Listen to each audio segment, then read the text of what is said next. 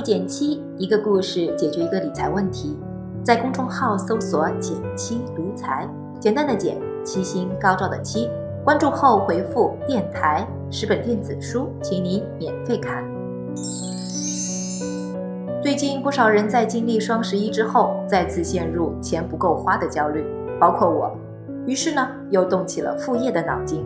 想想此前，副业刚需一度登上了微博热搜。号称是三十岁后成年人该有的自觉，要我说，哪里等得到三十岁之后啊？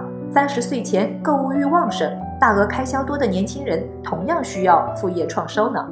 于是我摩拳擦掌，环顾四周，却再次陷入迷茫：到底怎么样找到适合自己的副业呢？为此，我咨询了身边一位曾经做过副业的朋友，没想到从他那儿得到了个意想不到的答案。小江是我的大学同学，毕业后在一所重点小学里当语文老师。身边不少朋友都羡慕他的工作，毕竟有寒暑假，尤其在生了孩子之后，既能够照顾家庭，重返职场也不费力。不过，小江也有他的烦恼：事业单位编制内，看似稳定，但收入不高。这两年凭着优异的表现当上了年级组长，但工资只多了一千元，耗费精力却是双倍的。另外，随着家里的四脚吞金兽一天天长大，开销也越来越大。他曾给我算过一笔账：自从孩子上了幼儿园，他们家就进入了资产负增长模式。于是呢，去年暑假，他开始琢磨着做个和主业不冲突的副业，补贴家用。最先想到的就是微商，因为自己是妈妈的缘故，他选了母婴品类，觉得是刚需。但在尝试不到三个月后就放弃了，原因有两个。一是对社交圈要求高，还得天天厚着脸皮发宣传，心理关难以过去；二呢是竞争激烈，我们身边做过微商的朋友不下十个，但真正赚到钱的还是凤毛麟角。后来者想要分一杯羹，要加倍的努力，但现实是，开学之后，小江就立马投入紧张的备课教学中，再有工作家庭两头拉扯，无法更新。经历此番折腾，他得了这么个结论。不是所有人都适合做副业的，要想解燃眉之急，方法可能多一些，但找副业归根结底是想长期改善个人家庭的财务状况，可持续有产出才是重点。在这一前提下，到底哪些人适合做副业呢？我俩总结了四种情况，如果符合其中之一，感觉还是可以尝试一下的。第一类，主业不忙，有大把空闲。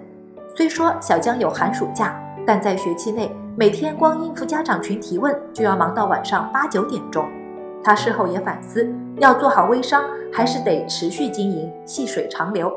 光靠每年三个月的突击，难有稳定的业绩。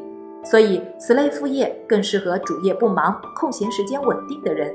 而他或许该找一些散活儿。别说，还真有这么干成了的。第二类呢，主副业技能双向延伸。之前听一个朋友分享过自己的副业经历。他研究生念的是互联网交互设计，在校期间就接过一些私活，挣点零花钱，还攒了一批小客户。毕业之后呢，他就进了一家网络游戏公司，干的还是设计的老本行，项目忙时全力以赴，闲下来就接接单。因为有专业门槛，据说收入也不错。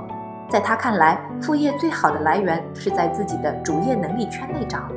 如此一来，不论主业副业，都可以磨练自己专业能力。同时，所谓经验可以两头复用，提升也是双倍的。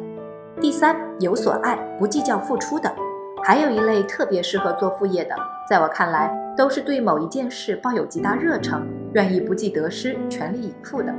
比如爱因斯坦，一边做着专利审计的枯燥工作，一边研究自己热爱的物理学。又比如因《三体》《流浪地球》名声大噪的刘慈欣。写科幻小说对他来说是工作之余的调剂，因为热爱，所以不问名利，也不难坚持。但有趣的是，那些从没想着靠爱好赚大钱的人，往往更容易在感兴趣的领域功成名就。第四类，主业能力过硬。还有一类适合做副业的，恐怕就是那些在主业上已经做到顶尖水平、得心应手、无需占用太多精力的人。这一类人其实与第一类有些相似。只不过前者可能在本质上没什么发展空间了，后者则是在专业上很有发言权。再分出一些时间给副业，自然不是什么难事儿。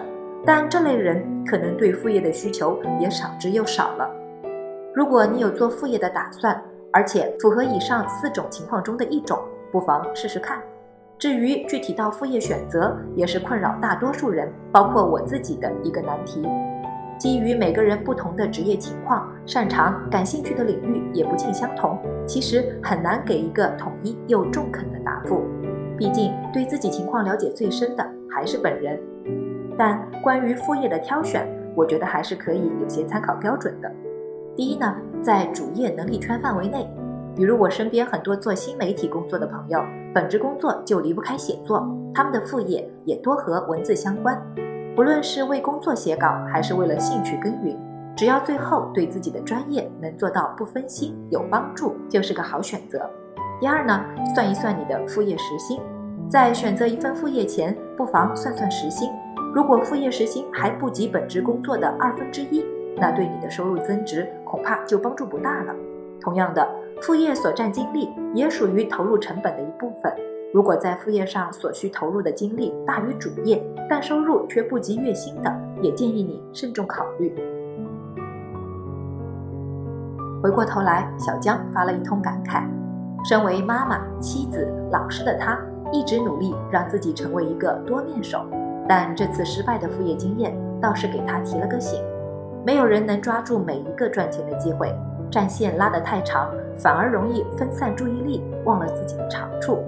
必须承认，他的这番话极大程度上安慰了近期因为副业刚需持续焦虑的我。急于给自己找一个 Plan B 的想法，在某种程度上蒙蔽了我的双眼，让我忘了，对于普通人来说，真正伴随我们人生四分之一的，还是一份值得你踏实付出的事业。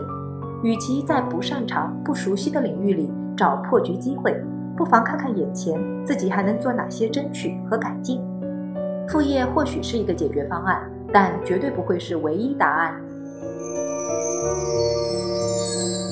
好了，今天就到这里啦。右上角订阅电台，我知道明天还会遇见你。微信搜索并关注“减七独裁，记得回复“电台”，你真的会变有钱哦。